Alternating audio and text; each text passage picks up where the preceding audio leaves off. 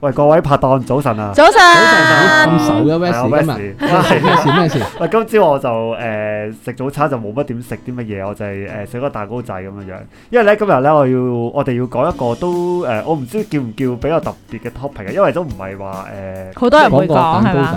仔，誒誒，都係 講個蛋糕仔點都係整蛋糕仔好 似因為講咧，我哋就係想講下咧，誒、零食同正餐嘅一個誒、對決啊，即係又唔好話對決嘅，即係到底我哋一個人咧，或者小朋友啦，或者我哋另一半啦、屋企人啦，嗯到底零食正餐咧點樣分配，或者甚至我哋要諗翻一個最基本嘅嘢，就咩係係零食？係啦，咩就係零食。咩叫正餐先？因為而家有啲人咧食嗰啲零食咧，其實係好好健康嘅，即係例如我見過有人咧就當啲番茄仔嘅。係哦即係好細粒嗰啲番茄就當係一個零食咁樣，但係其實呢樣嘢咧係就唔唔係誒，即係唔係唔健康噶嘛，係好健康噶嘛。例如乳酪啦，係啊號稱乳酪又係號稱最有益嘅零食，或者係一啲堅果啦、堅果類啦，即係係其實啊。生果有啲人都會當係零食嘅，因為而家嘅零食係好闊嘅，以前我哋講嘅零食可能就係一啲朱古力啦，係啦，想啊誒想健康啲啊嘛所以其實咧，誒有啲人去分，所謂咩係咩叫正餐，咩叫零食咧？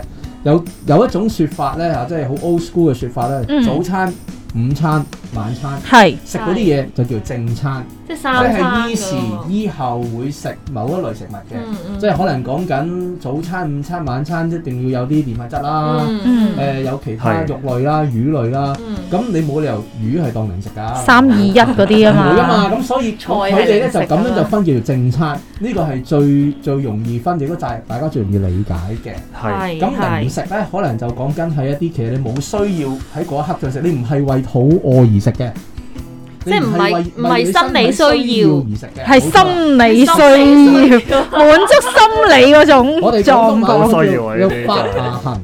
啊，好可愛呢個字眼真係其實好傳神嘅，係啦，係係啊啊，拍即下痕係想揾嘢咬，想揾嘢明嘅食，個口想有啲味道。或者你翻返去工之後覺得真係唔掂啦，所以有嘢而要家睇下啊而家咧有啲人正餐提咧就神會開始咧就會有 lunch 呢樣嘢啦，breakfast 同 lunch 嘅中間啦，仲有有 tea time 啦，啊有 night food 啦。咁啊其實塞晒啲位㗎咯。 其實正餐咧應該係六餐嘅，誒，但係咧，因為其實都有啲係誒營養師之前我睇過一啲就係話咧，應該係要食午餐嘅，即係午午餐就係早餐啦、下誒、午餐啦、下午茶啦，另外就係頭先講啦，誒嗯誒喺 night food 係啦類似啦，跟住先至晚餐。點解咧？佢就講少食多餐，每餐嘅量都唔係去到一百 percent，可能只哦係五六十個 percent 咁或者樣七樣十嘅。應該 percent 咁咁樣咯講，，誒純粹係你身體覺得肚餓就食少 少，係啦係啦係啦係啦係啦唔肚餓冇肚餓感覺，係啦係啦係啦係啦咁呢個係就啦係非常之克制嘅一種食法嚟嘅。係啦。係啊啦咁所以其實都誒、呃由可能我哋頭先講緊係好傳統啦，嗯傳統嘅觀念就係早午晚，可能因為我哋要照顧小朋友嘅時候，就更加好容易嗯咁幫小朋友分早午晚三餐咁樣樣。咁其實早午晚餐都睇你生活嗰個節奏嘅噃，係有啲人啊，七點鐘嗰一叫早餐，有好多人瞓醒十點先係早餐嘅喎。有啲人瞓醒十二點起身咪 brunch 咯。其實哦 我都想講下，因為咧我咧誒、我以前小學嗰陣因為翻下晝班啊，嗯咁咧我我你都知以前翻下晝班咧就五點零鐘放學嘅，係咁嗰陣時咧我就誒六、點鬆啲已經食晚餐㗎。啊咁，我我以前細個個 concept 就以為咧呢個世界上個個人都係六點鐘食晚餐我哦都㗎啦以為係啊，我係六七點就食，係啦，啊跟住我出到嚟呢個社會之後，先驚覺真係七，點可能咁多人七八點甚至八點幾先食晚餐㗎。㗎咁啊，我即係又係呢個誒、呃我少少分享啦。我發現原來大家原來咁遲先食晚啊餐嘅。我記得我之前咧有一個同啲婦女傾過一啲嘅係講座，嗯都係講下啲飲食習慣。其實咧早餐誒嗰、個其實早午晚餐啦，相對啦，個時間其實係可以好闊㗎。係譬如好似我哋今日咁，我哋今日都好早就開始錄音啦。，啊咁變咗我哋食早餐嘅時間咪會再褪前少少咯。係就係其實就六點鐘，其實去到十一點都會有好多人係食早餐嘅時間嚟㗎啱。啊呢個知嘅。茶餐廳嘅早餐都去到十一點。係，我哋跟茶餐 廳，跟住十二，但係咧午餐好搞笑喎，十二點仲兩點就係午餐嚟喎。如果大家跟翻茶餐廳個時跟住間，下午茶嘅時跟間，住下午茶時間，跟住晚餐就六點後，而家就特別啲啦，六至十嘅啫，嗯基本上因為疫情關係啦。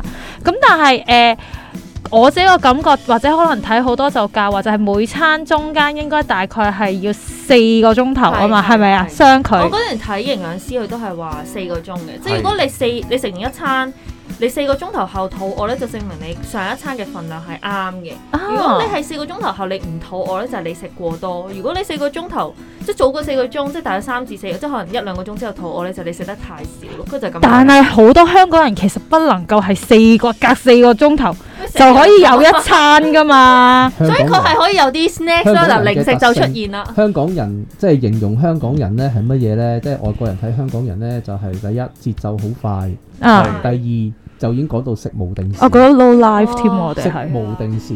係呢係個對身體影響好大嘅因為其實食無呢定真係好影時好因為誒、呃你哋嘅生活節奏啦，嗯啊，咁大人都已經咁難搞啦，咁、嗯，如果我去翻小朋友，嗯咁啊小朋友呢，咁啊佢食嗰個興趣呢，就比我哋大人更加廣闊啦。係啊但係都可以好唔廣闊㗎，一陣再分享下你個角色。我都會好想講。咁但係其實呢，就係話，我哋點樣去界定小朋友正餐啊，定係零食呢？即係我諗而家我不如咁啦，我擺把間尺出嚟先啦。好啊，因為交俾如果唔係你嘅話呢，用邊知點講啊係咯，好亂啊！我哋都覺得係好啊，啦，嗱，首先咧就係講嗱正餐咧，即係其實我哋就主要講緊真係要食身體，即係食物金字塔裏面有嘅嘢先啦。嗯 OK，嗯例如飯啊、面啊、肉啊、魚一定比例啦嚇。嗯咁嗰一餐有呢幾樣嘢，我哋叫正餐啦。好唔好 OK， OK。咁如果唔係冇唔係齊呢幾樣嘢嘅話咧，或者可能係一啲雜糧啦吓、即係可能係餅乾啦，淨係食餅乾啦，咁啊可能或者淨係食一啲誒、呃薯片、蝦條、汽水呢類咁樣咧，我哋就當零食先啦。嗯， OK，咁如果唔係咧，我哋我哋唔界定咧，我哋好難講嘅。好，嗯好，啦，咁而家咧就首先我想帶出一個話題出嚟啦。你覺得依家嘅小朋友中唔中意食零食咧？其實中意快而其實準，每一個年代嘅小朋友都中意食係啦，零即係食正㗎常下嘛一個問題就係會唔會淨係食零食而反而影響到正餐咧？會即幾係快真係會可能佢而家好而家誒有小朋友喺度咁樣啦，可能你會俾啲糖佢啦。係咁啊，可能你會俾一啲誒誒薯片啊，或甚至一啲誒、呃、幾塊餅乾俾佢食，食完之後咧，佢一陣間食唔落嘢啦。OK，哦，即係佢冇嗰個生理需要食嗰個正餐，係，梗係係咪？啦，即係我食飽咗啦，而食家食都食飽，係咯，食飽咗啦最大問題咧，通常係零食嘅味道係好濃烈嘅，係啊係啊，同埋味道道嗰個帶出嚟對嗰個味覺嘅刺激係好強烈嘅。嗯，相反於正餐咧，你日日都食，一日食幾餐咧，其實就嗰、個嗰、個，刺激冇咁大啦。即係你你即係個父母係全神都唔掂啦。我哦有大，我有有好多嘅真實例子，其即其中講一個啦，就係呢。其實當小朋友開始進食固體食物嘅時候㗎，呢個時間係。係其實係兩歲零兩歲開始啦，，誒、亦其實呢個都係我諗係好多香港嘅父母嘅通病嚟嘅，就係成日都覺得個小朋友唔夠飽，係啊咁於是呢，好得意嘅喎，好有誒、呃方向話要小朋友要食好多好有營養嘅嘢呢。咁我正餐咧，咪通常係啊好緊張，唔好落鹽啊，誒、要啲魚要靚啊，即係總之要係好健康嘅嘢嘅係個正餐。好啦，但係咧個正餐由於個味道，即係頭先大家都有講啦，咁健康個啊味道就當然。濃肉都冇味係啦，咁咧小朋友可能食得唔係太多啦，可能第一日就食誒八十 percent，咁可能第二日因為已經少咗食六十個 percent，咁家長就開始驚啦。咁咧就會俾好多少食佢啦。咁啊理想嘅俾啲生果佢，或者俾啲誒番茄仔佢啦。咁呢啲都仲好少少。咁但係坊間有好多俾小朋友食嘅餅乾啊、係米餅啊、誒星星餅，我相信大家都啱啊經歷過，啱啊或者一啲誒牙仔餅啊，甚至係小朋友我依嘅家糖講嗰啲啊唔。係嗰啲好健康嗰啲 crackers 啊，嗰啲嘅嘢係講緊真係好甜啊，係好即即係好係嗰啲星星餅好甜㗎星星餅好甜㗎，即係我唔係講係真係真係即係好健康嗰種嗰種威化餅啊啊、消化餅嗰啲嘢係講緊。但因為其實我想講係啊坊間嗰啲吸引小朋友嘅小食，講緊係歲零兩歲小食，其實已經係背棄晒所有相對叫健康嗰啲嘢㗎啦。啦冇啊，咁但係你俾完小朋友食之後呢，第一吸引咗佢中意食嗰樣嘢，係個味道。咁跟住佢咪正餐咪越食越少咯。咁相對地，佢咪永遠個正餐你俾佢健康嘅嘢食，跟住啲父母就會講：哎呀，佢又唔食啊，但係佢好驚佢餓喎，又要俾嗰啲其他嗰啲嘢食佢食喎。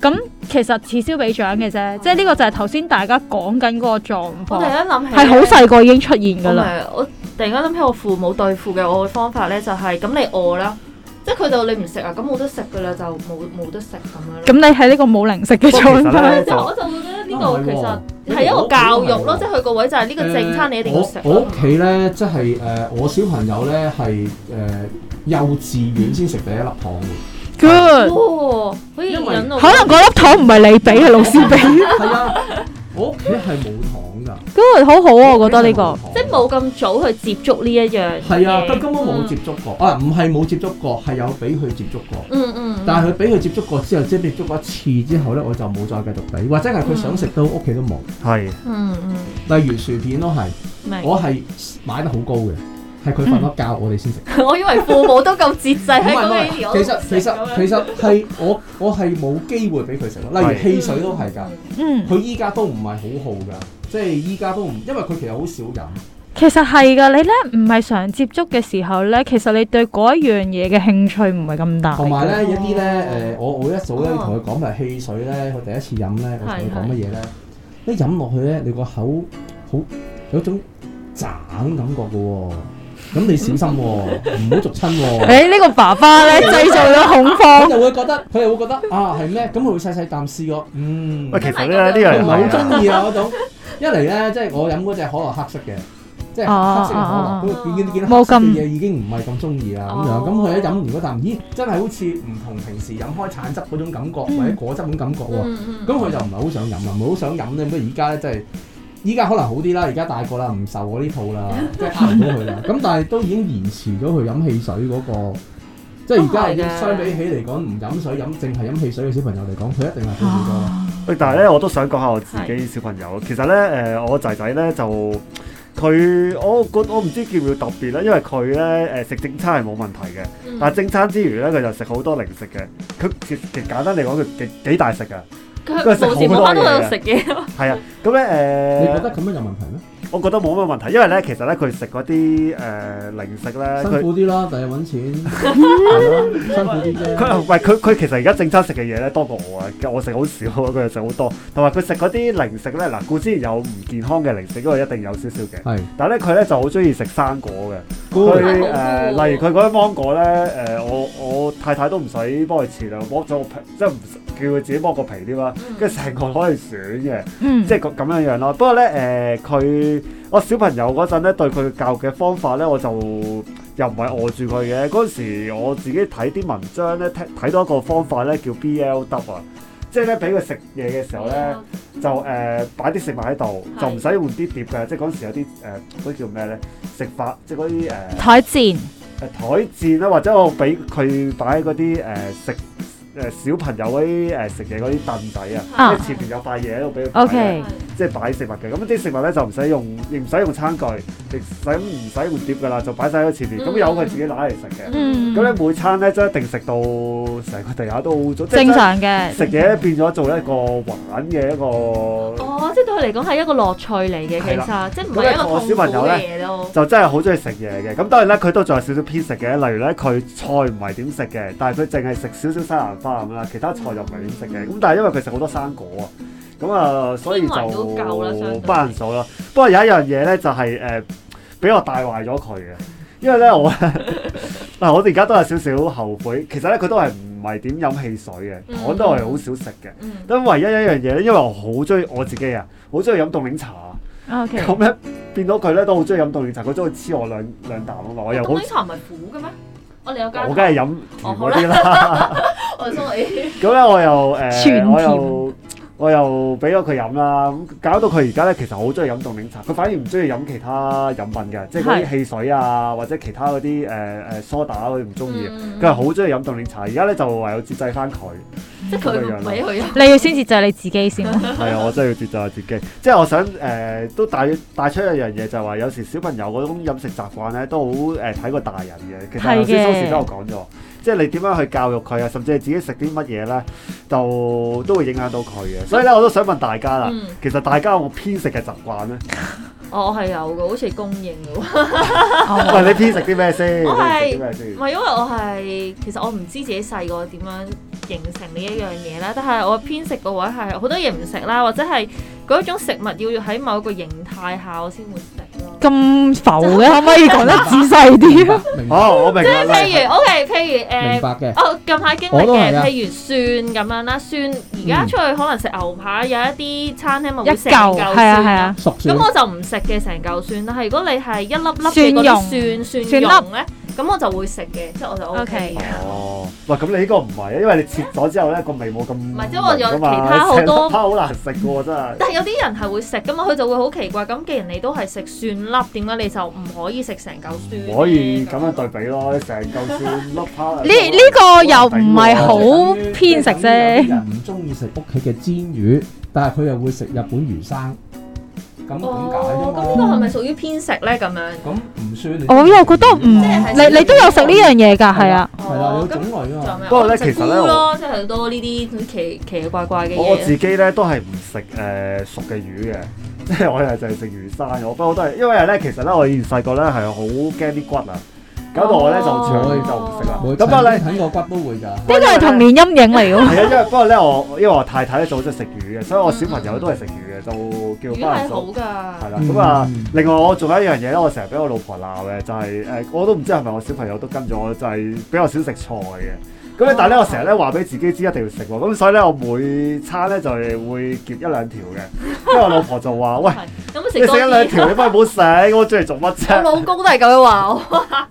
喂，因為咧，我我又唔想食喎，但我又誒、即係我又要話俾自己食。你要做一個好榜係樣啦，，跟住我夾一兩條，咁我話俾自己知我我都有食目標交代就係咁樣咗，交代咗，交代咁咗。其實我覺得唔得嘅，我因為我見我太太食菜咧，真係成絕噶嘛，我真係一嗯兩、嗯一兩條咁夾㗎，我係。咁我老我太太成絕食咧，咁我都知道食菜咧其實係要成絕食先得嘅，食一兩條咁根本就係冇鬼用嘅。咁我唔知係咪我小朋友跟咗我啦，啊不過其實咧我見咧好多小朋友都唔食菜，又唔係就我小朋友。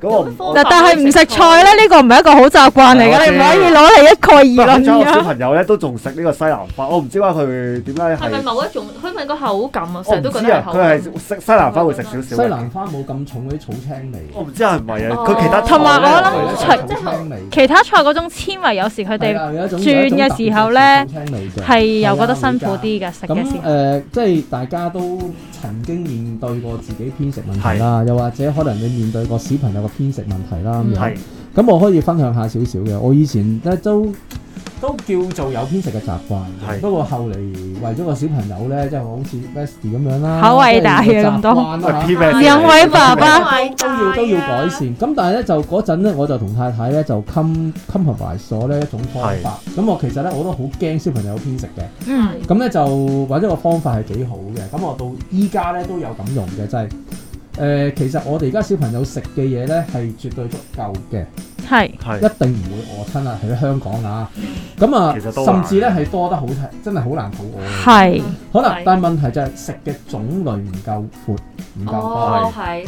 啊，同都埋係啊，聽過呢個好雜啊！你講得啱啊唔肯願意嘗試新嘅食物， ，yeah，冇錯，即係可能你突然之間，譬如話誒，嗯前有一排好足好興食秋葵，嗯，我諗秋葵大人都唔係成日食啦。啊我可能 OK，我呢中一意排食普及咗先多啦，嚇秋葵嗰個感覺咧又幾特別，滑潺潺噶同嘛。其他嘅誒菜啊、誒嘅其他嘅食物咧都好唔嗱，我好中意食㗎，個口感係好特別嘅。係咁唔咧中意食喎。誒，你俾小朋友食咧，你可以咁樣講咧。如果你誒、你同佢講話呢樣嘢係咁，你點形容啊？不如咁樣問咗你哋先。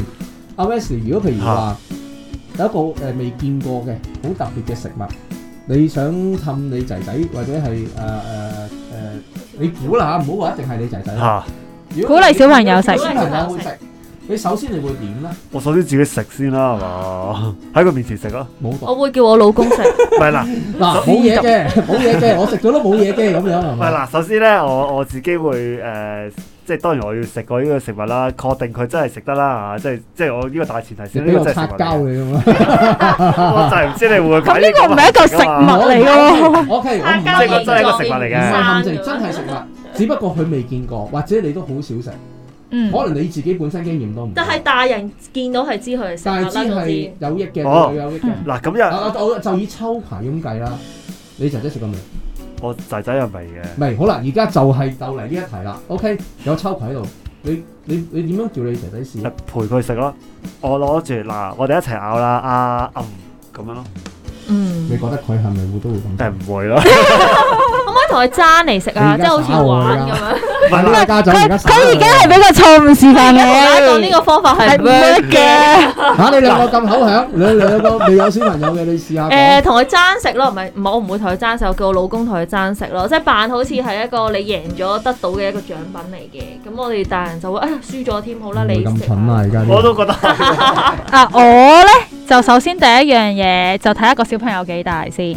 你你想你想嗱幾，大？譬如如果好似我契仔咁啦，我啊契仔嗯今年升小一嘅。係咁咧我就比較不嬲同佢相處咧，就係、譬如大家一見到啲呢啲咁陌生嘅嘢啦，嗯我哋就會一齊去揾究竟呢一樣係係乜嘢嚟嘅我哦先。哦真係了解咗先。係啦，哦，嗯原來佢個名係叫做秋葵喎、哦佢係點樣點樣點樣嘅喎。你知唔知啊？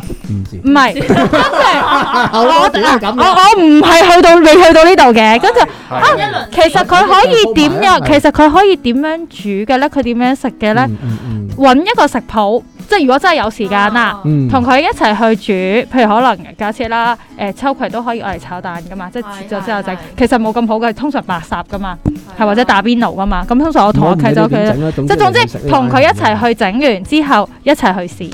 嗯。嗱，我唔知即係得唔俾佢得，參與埋我唔知得唔得，但係我覺嗯得都係一個嘗試嚟嘅。咁可能佢可能試完之後都。係誒唔想食嘅，即係可能佢整完之後，最後佢都係唔想試，我唔知。但我會我我嘅心態就係同佢一齊發掘咗嗰樣嘢係咩先。係認識咗先啊，原來係食得嘅喎，原來唔係唔食得嘅喎。咁其實個味道係點嘅咧？我哋一齊試完之後一齊講翻出嚟不過如果佢食哋咁一即係只樣齊有接觸過所一以如樣嘢，果太細就唔得㗎啦，不過呢如果一個方法一齊。煮咧，我覺得嗯佢食嗰個可能性係個味道會有低啲偏嘅差㗎，可能。唔係同埋因為佢如果佢自己參與，我想佢。試啫嘛，你個問題係要佢試啫咧，如果佢。嘛參與埋製作個過程咧，佢食嗰個意欲係真係會少少提升 嘅，即係煮自己煮出嚟噶嘛。嗱，但係據我觀察啊，如果我契仔老豆咧，佢個反應就係試下試一啖啦，冇講試就係咁樣㗎啦，喂，我我係冇冇冇冇我講到咁長篇大論我諗到咁個樣偏。方啊，我諗到個偏方，唔知得唔得啊？嗯即。係當係誒秋葵啦。嗱，咁咧誒，我多數嚟搞到個秋葵好似好難食咁樣，點解喂會其實咧咁我嘅知唔係唔係唔係唔係，佢其實只不過係講一個佢未見過。係啊係，我明我明我唔明。係，我諗我諗到個偏方啊，即係因為咧，多數嘅小朋友咧，咪中意誒食甜嘢嘅，即係啊多數啦，我唔敢你加話。啲糖。落去，係啊，例如我諗你影住，響個味道又唔使 去試啦。我諗住影響佢個味道。佢要食咗先啊試啫，純粹哇係。咁唔係阿 Charles 係點啊咁？所以有咩我方開法？估啦先嗱，其實咧，我我就即係真，我依家仲係用緊呢個方法。係 OK 咁我覺得好好嘅，同埋咧，即係我教好多人咧，即係啲父母咧都咁樣做咧，而佢哋又真係做到嘅。係啊嗱，首先咧，即係當然啦嚇，唔可以依家佢十歲八歲先用呢個方法啦。啊啊！所以我都係問年齡都好緊緊要要，。好緊要幾嘅。幾細個開始開始食進食固體食物。 ？O K O 哇，歲零兩歲嘅啫喎，係係細到咯。大咯要。同埋咧，開始佢可以學識 say no 嗰陣係 OK， ，OK，哦咦？你嗰間係食固體食物，佢係唔識 say no，佢北尾落個口就食啦係啱。啊啱啊啱係啊。啊係啊真係㗎開其實你我哋所謂坐喺 B B 凳度開始餵飯仔餵糊仔嗰陣，佢已經識得推你㗎啦嘛。 Yes，係咁嗰陣已經開始要做呢樣嘢係啊啦。聽眾可以記低呢個時機係啊由！呢一刻開始嘅，你過後你而家十歲，我同你講乜嘢方法都搞唔掂啱啊啊！你即係我叫你食，你都未必睬我啊啦。係誒，其實同阿阿 Susie 頭先講個小朋友爸爸嘅方法差唔多，不過嗰、一個嗰個方法係完整啲嘅。咁咧就譬如話個秋桂擺喺度，跟住咦未見過喎、哦我食過好味嘅，你試唔試啊？佢開頭話一定話唔試，嗯，係我話唔得，試少少。你試過唔好味，掠出嚟，嗯但係你要試。嗯 OK。 OK，咁佢咁佢覺得佢好似好安全喎，擺落口唔中意可以掠，但係你要試。其實我係希望嗰個食物喺佢口裡面建立一個感覺先。其實我要嗰個感覺㗎咋，嗯有啲嘢你都唔係樣樣都食㗎啦，你都食少哦少，但係嗰樣嘢有個感覺先。即係至少肯試咗佢肯試先，，好啦，跟住佢話唔試，OK，咁我就嗱剪誒或者 cut 咗佢啦，咁細嚿得唔得？食呢嚿啫，淨係呢嚿，好食就食，唔好食嘅話你可以唔食。嗯但係啊你要試。咁佢就誒，呃跟住佢又要我再細嚿啲，我真係 say as my promise，佢淨係食呢個，佢唔食，之後我唔唔使佢食啦。嗯嗯嗯 OK，食唔食？唔食，再細嚿啲，嗱咁細嚿點都要試㗎啦。嗯食咗你覺得唔好味，我可以俾你掠出嚟，嗯但係你一定要試。嗯咁我就係不斷咁樣做呢樣，我係將個底線，總之就係呢樣嘢要放過喺佢嘅口度。佢咬過，有啲父母係咁噶嘛。誒、即係可能我唔可以話錯嘅，擺入口做乜攞出嚟啊？唔嗯食得㗎。即係我哋要令小朋友去，係即係要真係要去嘗試多種嘅味覺咧。嗯有陣時我哋係需要褪後一步嘅，同埋呢樣嘢你越逼佢咧，佢一個擺落口裏面感覺唔好咧，佢就以後就唔食㗎啦。嗯因為你即係我哋用計仔又好，用咩都好啦，即係可能大家有咁嘅感覺，有啲嘢食咗落去係唔中意食，你見到你都唔會再食。係啊，但係問題因為你試過啊嘛，所以其實咧好多時咧有啲人咧就係話誒係啊，即係其實等於誒頭先阿蘇時講嗰個小朋友嗰個爸爸咁樣，只不過係用另一種嗯形式去做咯。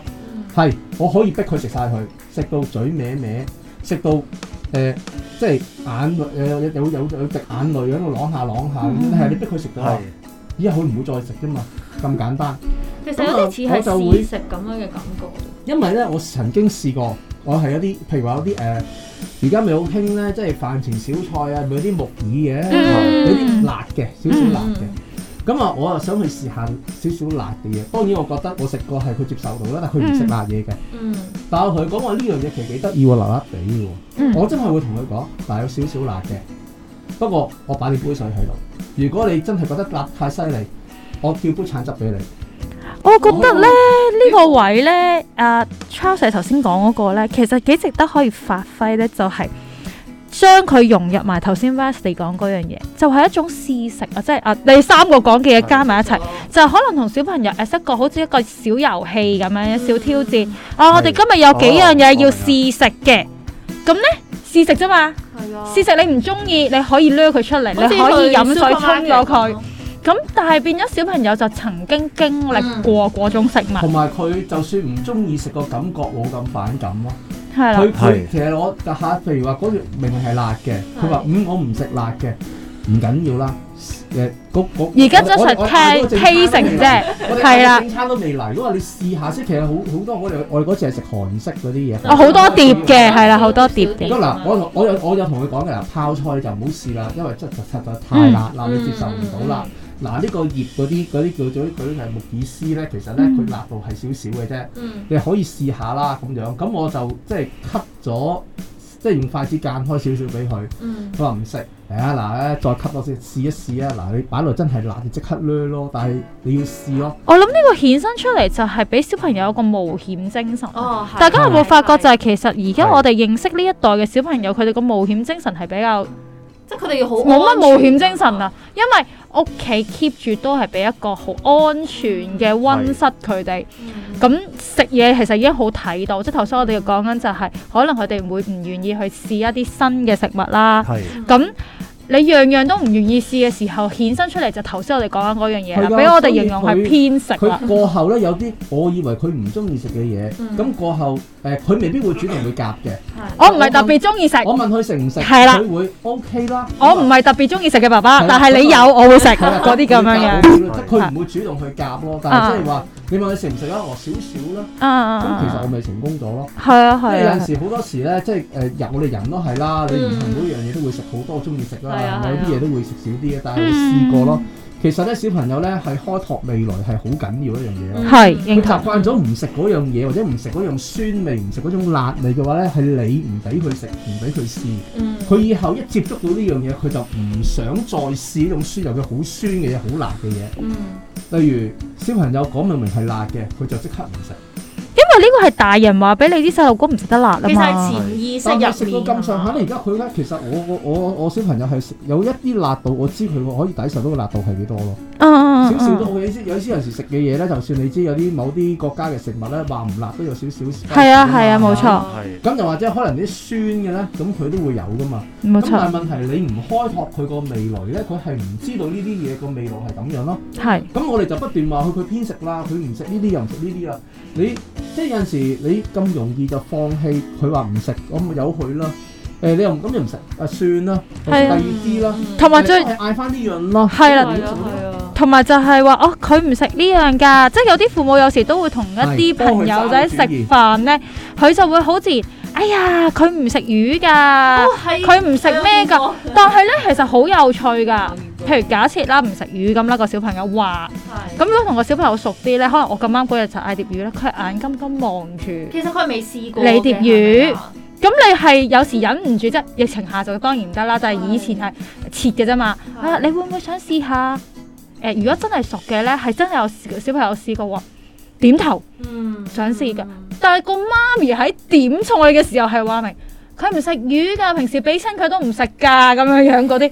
誒、跟住我就會話，即係我自己心諗啦，得如果係朋友，我啊又會誒、我心諗完之後都會同佢講，其實咧，如果佢到佢想話食嘅時候，你咪俾佢食咯。係啊咁你都會有特別喜好，你嗰日突然間想食呢樣㗎啦。誒，即係嗰啲所謂正餐咧，會覺得誒小朋友一定要食嗰啲嘢咧，係例如菜啦、係魚啦呢類咧。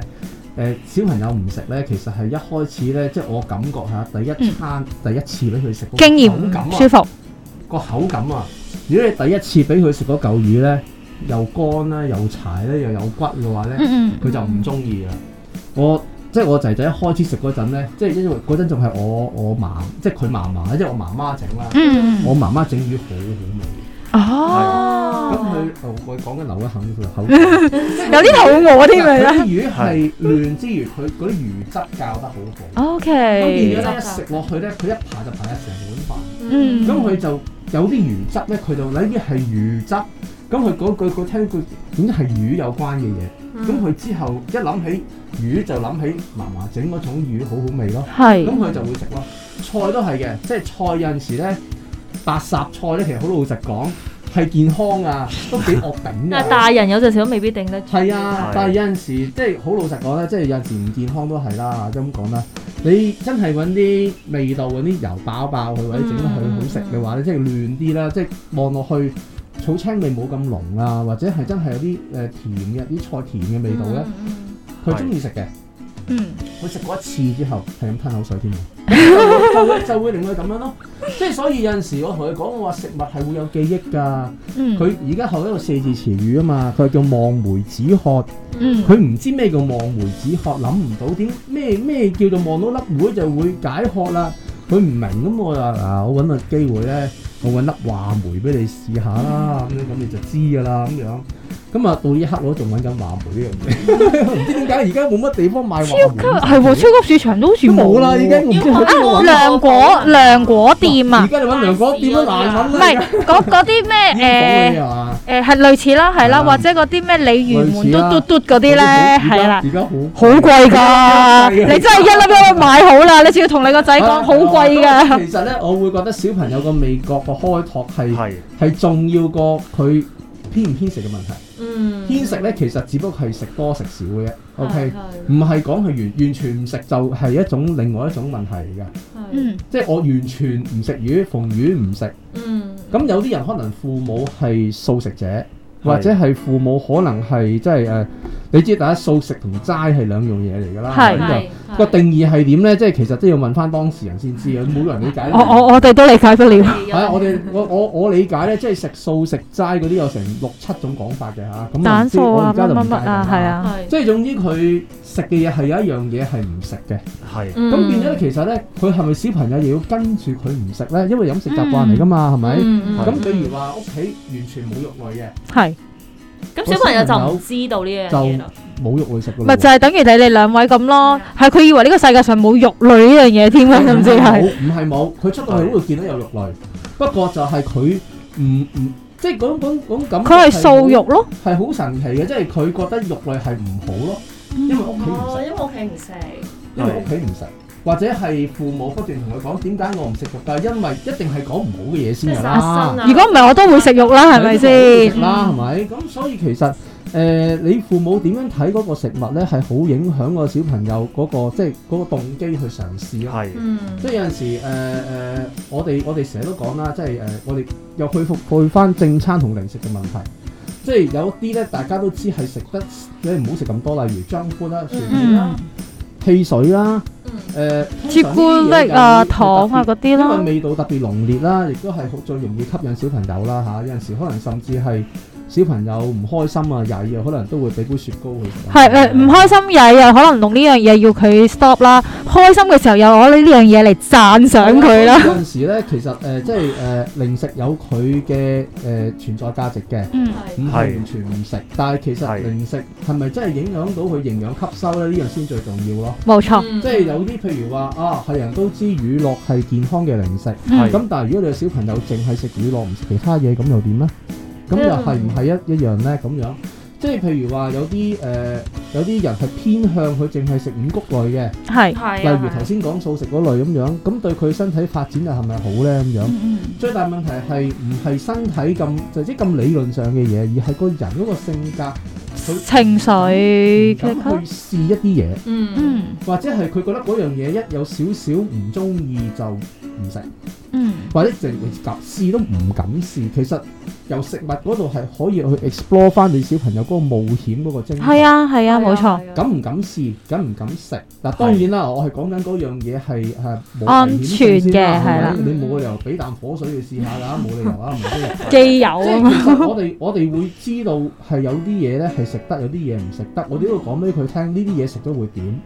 即係例如，譬如薯片，我有時同佢講食咗，你會熱氣，嗯，你會你會口渴咁樣樣，係嘛？誒就會生唇瘡，或者可能會有暗瘡啦，嗯因為佢開始入青春期啦。嗯又或者可能你會飲好多水，Ừ. 係，係你會飲好多水，飲極都唔夠。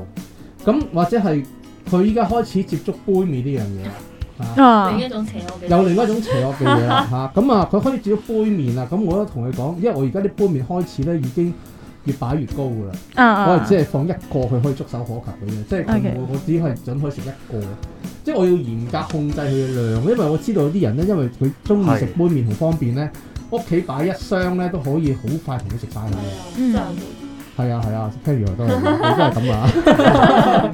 但 我咁覺得所以我係就控操咗佢每次食嘅量咯，咁變咗咧就我唔會話唔俾佢食，係明，其實父母都要有一個開放嘅態度啊嘛，即係父母對食物本身都要有一個開放嘅態度先得㗎，就唔俾佢食，都唔係㗎，我我自己覺得唔即係係，都要俾佢試下每一先都要俾佢去食去試，不過唔好你要控制個量咯。嗯，到佢第日大個咗啦，即係你控制唔到啦，即係佢真係自己去揾呢啲買買佢啦，可以有錢去買，咁就變咗就係佢自己嘅問題啦。嗯我哋只可以勸嘅啫嘛，我可唔可以唔係俾佢食啊？冇可能啊，但係。偷偷食但係啦，你嗰個味道個冒險咧，呢樣嘢係由一定係由父母去開拓。係因為咧，我諗起一個咧，誒、好誒、真係好 old school，即係我哋爺爺嫲嫲嗰陣時講嘅一個智慧嚟嘅。嗯，佢就係話咧，誒、其實冇噶，你所有嘅食物你唔越唔俾佢食咧，其實咧你越佢越要係佢越會食啦。呢、個第一樣啦，嗯第二樣就係咧，其實再 so call 叫再冇營養嘅食物，其實佢都有佢嘅價值㗎。即係譬如可能佢誒、會影響到你一啲誒。打到你身體一啲嘅細胞啦，嗯咁、你個身體咪自行要對抗佢咯。嗯，其實你自行對抗佢，佢雖然就要某類食物嘅氨基酸去幫手。係啦，佢就要幫手。其實係誒、有啲人就喺度講笑啦。當然我呢個冇任何嘅醫學根據，只係民間嘅老智慧就係話，你樣樣都要試㗎。如果唔係，你個身體咧抵抵擋唔住哦㗎。啊因為你永遠淨係食啲 so called 叫好嘅嘢喺個身體上邊，咁佢咪懶咯。我唔使去保護呢個人㗎嘛。當你食錯少少嘢嘅時候，你就好容易就會病啦。啊，或者好容易病啦咁樣樣，嗯即係呢個當然係誒、呃以前古老嘅説法啦，我亦都冇乜根據，但係都其實係未必完全唔關事嘅，我自己覺得。嗯，同埋我覺得要訓練小朋友嘅食誒、呃即係味蕾啦。我頭先諗到一個就有啲似係品酒嘅，即係你任何嗯嘅酒你都要飲過試過，咁你大概知道我自己口味係咩，或者你可以試得多層次啲咯。其實都係一種誒、啊呃身體機能嘅一個發展嚟嘅，即係從另外一個方面去睇食物呢樣嘢。所以咧有陣時咧，有啲父母咧覺得呢樣嘢係誒唔唔應該食啊，唔健康啊，咁就完全禁止俾佢食。其實好老實講，你點禁止到啊？啱啊！即佢係等於個世界咁大即，係我我以前誒屋企冇冇糖俾佢食，冇雪糕俾佢食，嗯，翻到去啲幼稚園日日翻嚟成堆糖啊。真係 so sorry，因為我哋呢啲姑娘呢，去同小朋友開組嘅時候呢， 嚇啲獎勵呢都會係糖果啊嗰啲咁樣但係 樣。其實因為屋企冇得食啊，嗯，係冇得食，唔係冇，係真係我頭先頭先講話誒，佢唔食你都要俾啲佢食啊嘛。係啊，我係俾佢食過之後，但係屋企已經冇呢個 sauce 俾佢食，啊係佢唔知道糖果呢樣嘢係點咯。 ，O 咁 K，但係到學校之後，其實學校就已經俾佢，佢啲糖果都係拎晒翻嚟嘅啫。嗯嗯嗯即係因為佢本身冇呢個習慣成日食啊嘛。係有啲同學唔係嘅，一到手即刻搣即刻㗎啦開嘛，係咁啊，但係佢就唔唔係咯，即係可能佢誒誒有有一兩種味道佢特別中意或者食過佢咪食咯，其實其餘佢就唔會特別特別中意食咯，例如誒黑掹掹啊，或者係誒、呃即係個誒外貌唔係咁討好嗰啲，佢就唔會食咯。係嗯咁但係通常小朋友睇食物都係先睇外貌噶嘛，啱嘅，啱啊，但好老實講，即係你叫佢食木耳啊，係，雖則我中意，係啊，真係喂誒、呃小朋友真係一見到外形唔係咦幾靚黑色係啊一條條唔擺落口唔食啦咩？係啊，咁我會同佢講，朱古力就黑掹掹喎，嗯你冇唔 敢食啊？係咪先？有啱啲朱古力唔係黑色㗎哦，OK，係係啊咪？朱古力係係啊黑色嘅喎，咁你又中意食？你一食過之後，你係咪成日你唔食芒果唔食咁你攞俾食朱古力喎？係咪先？黑色唔係一定係唔好味嘅喎，哦咁樣。嗯咁啊，同佢講完之後，咁佢啊咁就好似就俾我呃到佢 啦。其實你呢個唔係呃啊，就係正正你頭先講緊嗰種，你要擴闊佢個思維同埋諗法啊，就唔好俾一啲固有嘅係諗法框死咗自係己。啊，其實都係好㗎，係啊。尤其是可能有啲人都，可能就算大人都有啲唔中意食啦。啊，頭舉先樣最好嘅例子就係秋葵啊、舉啊，呢啲都係好滑潺潺嘅嗯嚟。係嗯咁啊，都誒、都 即係大人都要自己去去調節去調節嗯啦。即係我諗其實頭先大家講嘅幾樣嘢啦，首先就係、誒、我哋好難去分正餐同零食，甚至係小食嘅。係但係都係嗰句咯，係量呢、個係量係最重要啊，個嗯數量係最重要，即係幾有營養嘅，我哋係叫 superfood 啦。嗯之前可能蕎麥啊，或者頭先有講過嘅唔同嘅健康食物啊、誒、乳酪啊呢啲咁。如果你係無止境咁去食嘅話，其實都係一個唔健康嘅表嗯現，或者你一日全部嘅食量都係呢一樣嘢嘅時候係。其實都唔係一個健康嘅表現。咁另外頭先我哋講咗一樣係，我又覺得真係好值得咁多位聽眾都可以去諗下或者嘗試下嘅就係、其實有冇一個俾我哋身邊嘅人或者俾自己或者俾小朋友一個嘗試嘅心咯，喺食物上面。係因為我絕對好認同一點就係、如果我而家去同我哋啲小朋友傾，有時因為實在太得閒啦，你整緊嘢食嘅，即係我教班整嘢食或者做緊其他嘢嘅時候，焗緊嘢個爐啊焗緊，我哋冇嘢做噶嘛，我就最中意問小朋友中意食啲咩噶啦，嗯好窄噶，其實佢哋而家個雪糕啦、蘋果啦，即係一講生果咧，你諗嚟諗去都係蘋果啦、芒果啦、士多啤梨啦，但係其實生果唔即係係得最常即見，係你最常見嗰幾種就係嗰幾種噶啦。誒、但係可能去到問佢哋誒誒，譬如火龍果啊，甚至係蓮霧啊、哦，奇異果都好多，但係奇異果都比較多人唔係食。成日買噶嘛呢 啲，爸爸媽媽都唔係成日買㗎。嗱，其實唔係成日買，唔代表佢要唔認 識咯。即係呢個又第二個層次嘅嘢 啦。係啊，另外一個係啦層次嚟嘅呢個，係啦係啦即即係係好多時咧，誒誒，你知水果有節令啊嘛，同埋有係陣時有啲水果咧係係應該食係好味，不過真係啊有問題，例如荔枝，嗯啊唔可以食你太唔多好即係唔可以食咁咁多多。你唔食得多，但係唔代表你唔食，係咯，兩件事嚟噶。即係就你講嗰個咯，taste taste 佢咯，稀水咯。係啊，咁你食啊？你食過未啊？未啊？不如嚟試下啊咁樣。係有啊一，次好好啊！有一次咧就誒、呃我去買呢、個誒、呃車厘子，嗯咁啊隔離咧就見到有龍眼，嗯佢未食過龍眼， ，OK，但係佢飲過龍眼湯，哦哦哦，桂圓湯啊，煲啊。佢佢佢乾乾咗桂圓乾後尾就誒、呃、媽媽同佢講啦，嗱呢啲咪就係龍眼咯，你日成日飲湯嗰啲嘢。嗯哇！嚇，哦原來係咁嘅樣㗎。咁樣係啊咁我就話係啊，誒、新鮮嘅龍眼個味道咧，就比煲湯嗰啲咧就再濃、再再好味啲嘅，因為佢本身係水果嚟嘅。嗯同埋龍眼咧多食都唔會大問題啦，隔離嗰啲荔枝咧就唔就唔可以啦，係啊最多食三粒嘅啫。冇錯，係啊，同埋要有特別方法食啦，譬如浸鹽水啊嗰類啦。嗯咁啊咁啊龍眼就冇呢樣嘢嘅，你有冇興趣試啊？咁樣。 係咁啊，跟住就媽媽就即刻就話啦，唔好買啦，一買買半斤，唔食就好多噶啦咁樣。咁啊，咁啊，後尾就可能因為咁樣啦嚇，咁啊，跟住嗰個嗰個老闆娘好好人，係，佢就話嗱，我俾幾粒你試啊，咁啊拎咗三粒俾佢。嗯，即係我我哋買緊呢個呢個車厘子啦咁嘅，啊放送幾粒三龍眼俾你咁開拓樣新客源可 能咁啊，跟住樣，啊，咁啊，咁咪翻去佢食過，問佢龍眼好唔好食？嗰個龍眼同煲湯嗰啲差唔多咯。哦，係我幾好喎，佢自己可佢以知道龍眼係有核啦，啊佢係知道龍眼個皮係點樣啦，係佢會知道下次一見到呢樣嘢叫龍眼咯。啊佢唔係係啊龍眼就係龍眼湯湯嗰個龍眼咯嗯佢就佢就會係咁咯。即係有時我哋成日都以為嗰樣嘢係嗰樣，其實我哋只係叫其中一個狀你態。你講咗一樣嗯咧，我細我有個同事啊，以前嘅同事有一個笑話，就係、你頭先一講核嘅時候，我就醒起啦。咁話說咧，其實佢都誒，呃唔、即係同誒細我哋少少嘅啫，係或者同我哋差唔多年紀嘅啫。咁話說咧，佢有一次咧就挑起條筋，想整呢個楊枝甘露。咁係大家都知楊枝甘露有芒果噶嘛，係咪？係咁佢就去買咗個芒果翻嚟啦。跟住咧，佢就切嘅時候，其實頭先阿 Wes 講佢個仔食芒果，我已經諗起㗎啦。嗯佢切嘅時候就話：咦，點解切唔到 嘅？因為咧喺佢由細到大嘅認知裏邊，佢食嘅芒果咧係冇咗嗰粒核嘅，開晒邊即即係唔會好似阿 Wes 你個仔仔咁自己搣完自己選，咁佢會知道芒果係有核㗎嘛。係嗯我嗰個同前同事啦，佢係切嘅時候，即係佢以為啦，以為自己細個嗰啲芒果係就咁切完就可以成即粒，係跟住咗嘅點 解？即係嗰啲由細到大有姐姐嗰啲咧，煮杯麵成包調味粉掉落去，以為會溶嗰啲。冇 錯，yes 就係嗰啲。嗰類啊即係誒、呃因為其實頭先講緊，雖然我哋好似講緊就係講緊飲食習慣啦，係但我諗其實就係、我諗我好多次我哋都係咁樣講噶啦，同小朋友一齊去經歷，一齊去誒、嗯呃成長，一齊去學習一啲嘢嘅時候，其實誒、呃、無論係小朋友嘅成長或者大人同佢大人自己嘅成長都係有裨益咯。我自己係啊嘅感覺係啊，係一定係嘅。同埋一啲生活智慧嚟嘅，即係當你一齊去經歷嘅時候，係你啊先至我笑咗我嗰個舊同事五年啦，已經哦，唔係嗱，咁咧其實我哋喺飲食習慣上咧，其實頭先大家都講咗好多噶啦，就係、都其實咧好靠咧誒、家長俾佢去試啊，或者我哋去誒、又唔可以話控制嘅，即係補俾補充翻就係大人自己都要去學習係咯啊啦，，就係但係自己都要冇身錯教嘅，始終都係呢樣係必須嘅嚇。嗯嗱，咁今集時間差唔多，我哋同大家講聲，拜拜拜拜。